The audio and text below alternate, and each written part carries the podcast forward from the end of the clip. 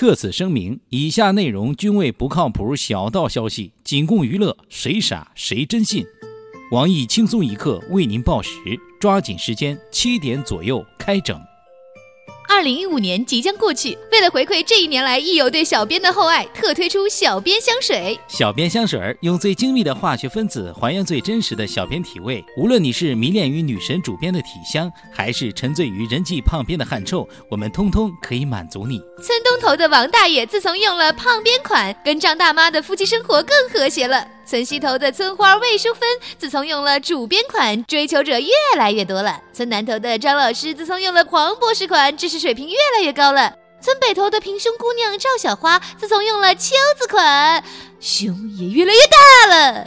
火车不是推的，牛皮不是吹的，小编香水绝对是在满足你嗅觉快感的同时，为您带来意想不到的效果。看我们的十篇广告，不如用我们一次产品，物美价廉，真材实料，一瓶只要三十元。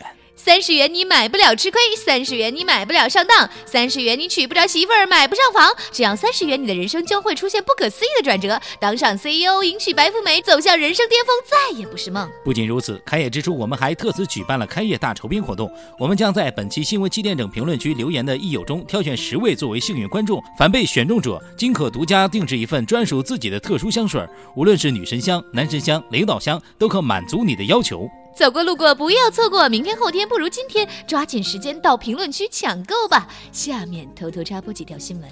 各位益友，大家好！二零一五快过完了，我却还没有完成二零零五年吹下的牛逼。我是小强，大家好才是真的好。二零零五年时，小强就要立志出任 CEO，这个梦想别说二零一五年了，就算二零五五年也很难实现。我是小桑，欢迎收听新闻七点整。今天要整的主要内容有：近日，市民张先生的妻子为其生下了三胞胎，结果发现三个孩子好像不像他。做了亲子鉴定后，才发现原来三个孩子中只有一个是自己的。我台大保健经验丰富的东子说：“本以为是帽子戏法，没想到是众人拾柴火焰高。恭喜你获得绿帽子套装，外加喜当爹三倍伤害。”围观者站了一大圈，圈里的地上躺着仨人，一位孕妇正捂着肚子呻吟，一位老太太直称难受，还有一名女子更严重，躺在地上还时不时的抽两下。这不是好莱坞的拍摄现场，而是近日在丹东某商场内上演的一场闹剧。直到警方赶到，三个人才承认自己什么事儿都没有，只是担心被对方赖上，才出此计策。对小金人垂涎多年的国际巨星小李惭愧地表示：“与他们相比，我的演技真的是太差了。”要论演技，汪峰夫妻俩的演技也不差。汪峰又又又当爸爸了。前天章子怡还在为生子一事辟谣，昨天就被人拍到大肚照片，今天闺女就生下来了。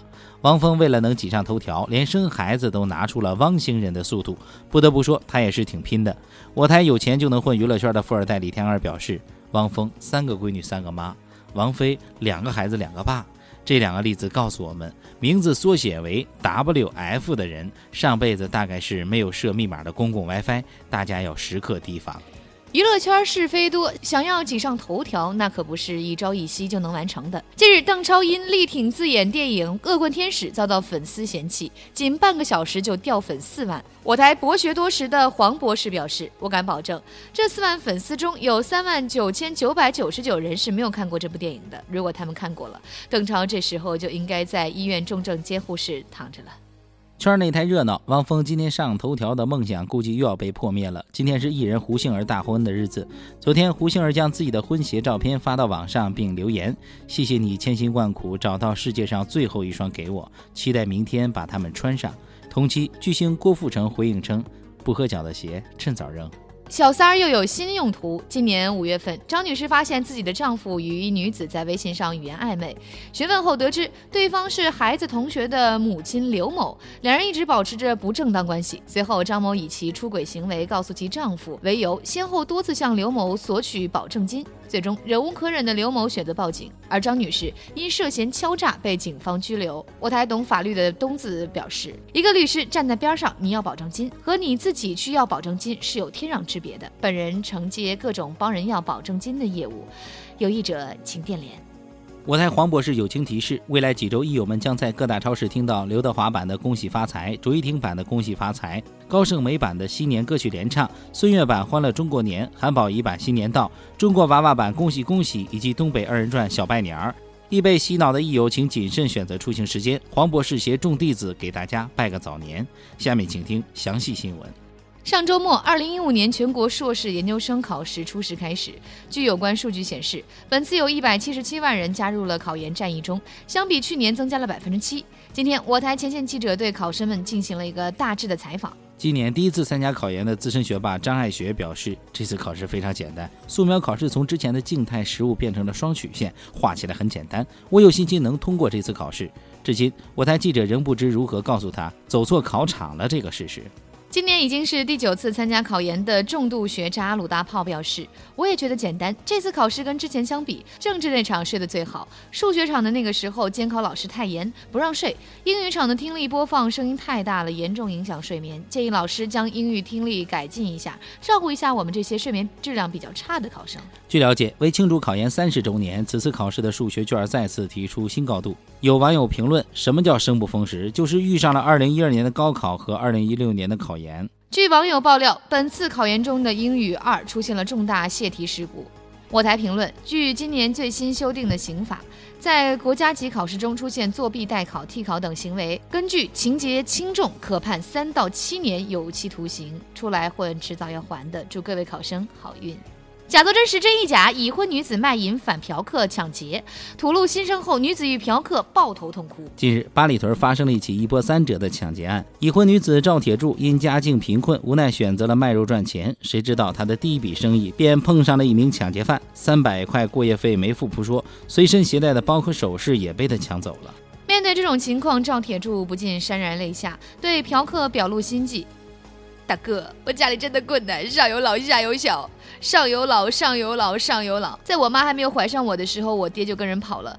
在上小学的时候生了个儿子，也让他们给送走了。我现在出来赚钱，就是为了有生之年能看我儿子一眼呐。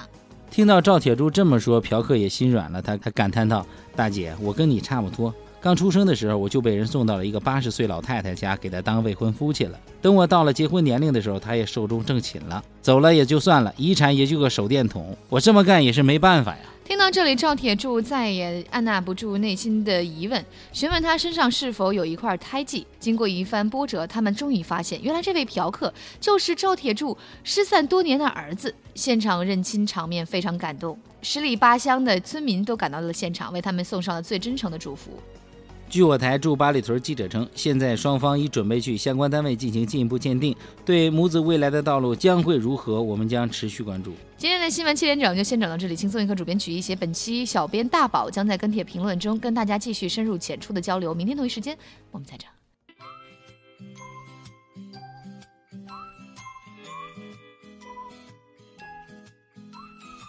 哎，小乔，二零一五年就要过完喽。你实现了什么目标吗？没呢，难道是我定的目标太大了？